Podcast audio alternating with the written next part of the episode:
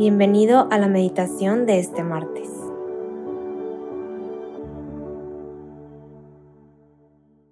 En el nombre del Padre, del Hijo y del Espíritu Santo. Amén. Ven Espíritu Santo, llena nuestros corazones de tu amor, ilumínanos con tu fuego sanador y hazte presente en este rato de oración para que podamos ser dóciles y escuchar con claridad lo que hoy Dios tenga preparado para cada uno de nosotros.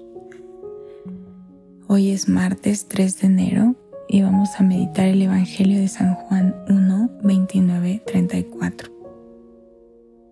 En aquel tiempo vio Juan el Bautista a Jesús, que venía hacia él y exclamó, Este es el Cordero de Dios el que quita el pecado del mundo. Este es aquel de quien yo he dicho, el que viene después de mí tiene precedencia sobre mí, porque ya existía antes que yo. Yo no lo conocía, pero he venido a bautizar con agua para que Él sea dado a conocer en Israel. Entonces Juan dio este testimonio. Vi al Espíritu descender del cielo en forma de paloma y posarse sobre él.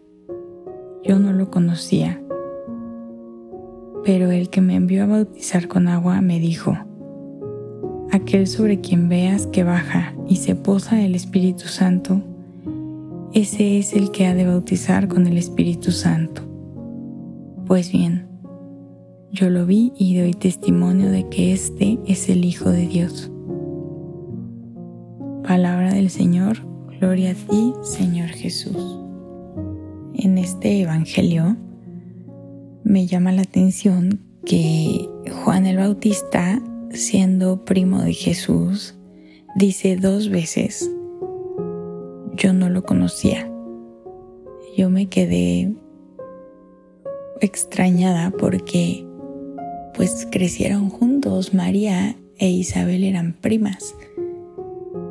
Entonces supongo que a lo que Juan se refiere es que no había conocido a Jesús en plan Dios, ¿me explico? En plan Salvador. Y muchas veces siento que eso nos puede pasar a, nosotros, como que ya Jesús es nuestro amigo y lo tuteamos, ¿no? De que Jesús. Pero que reconocer a Jesús como nuestro Salvador, como nuestro Redentor y como Dios.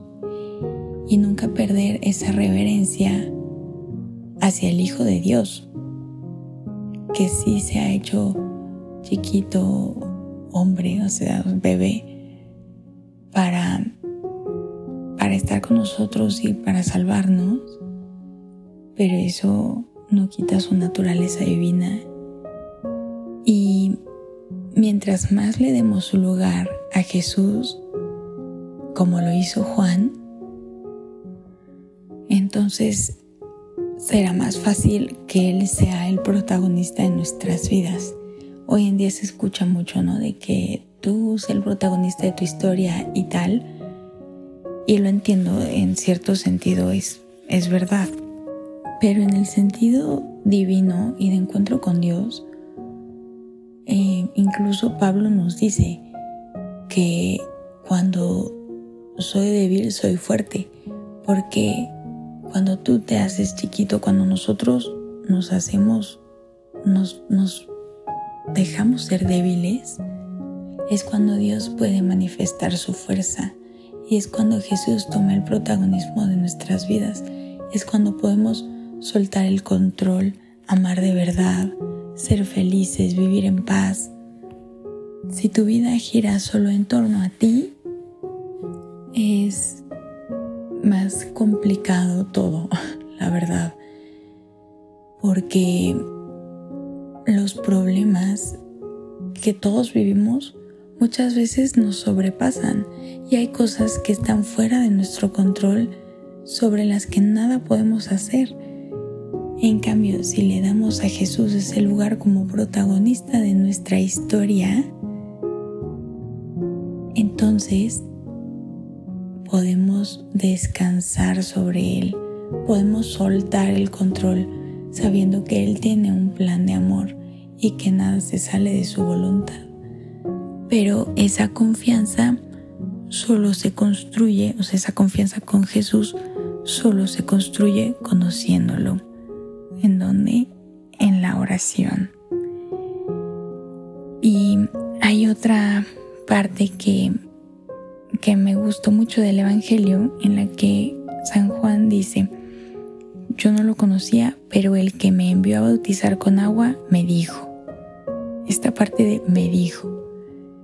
Y conectándolo a lo que venía diciendo de la importancia de la oración para conocer a Jesús y entonces confiar más así en Él y dejarle nuestro deseo, nuestras vidas en sus manos,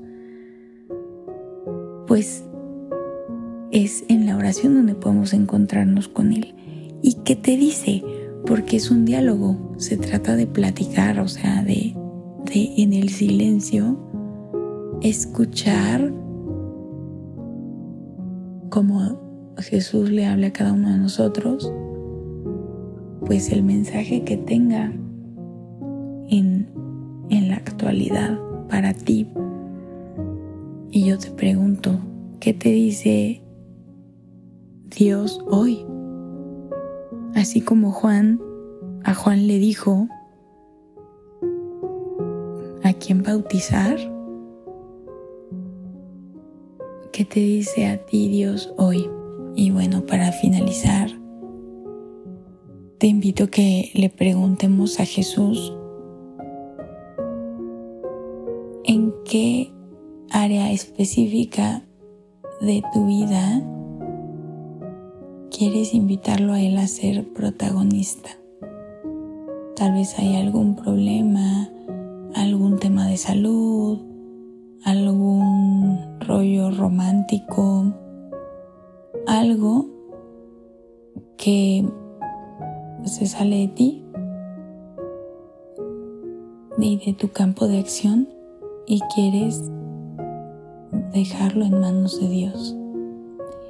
Y además creo que es una gran manera de empezar el año, dejándoselo todo a Él.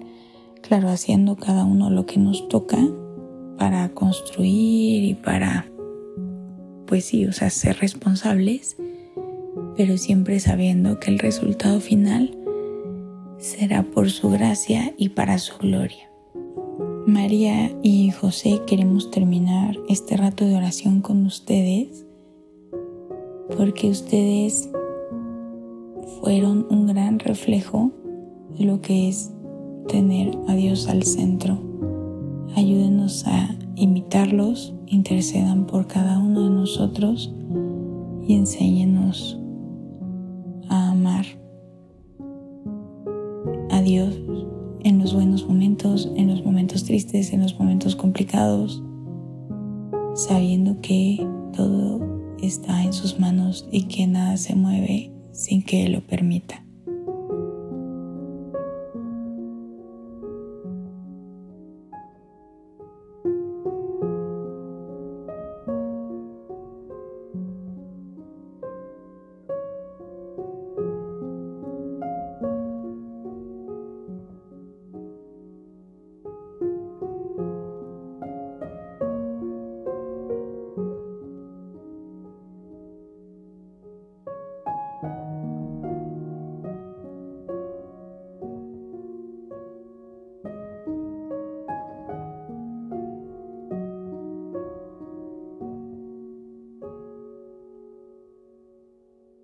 Te damos gracias, Señor, por todos tus beneficios, a ti que vives y reinas por los siglos de los siglos. Amén.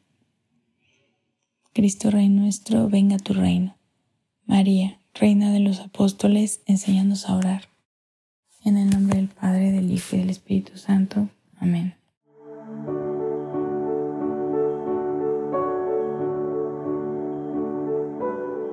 Te invitamos a quedarte dialogando con Dios y seguir en oración.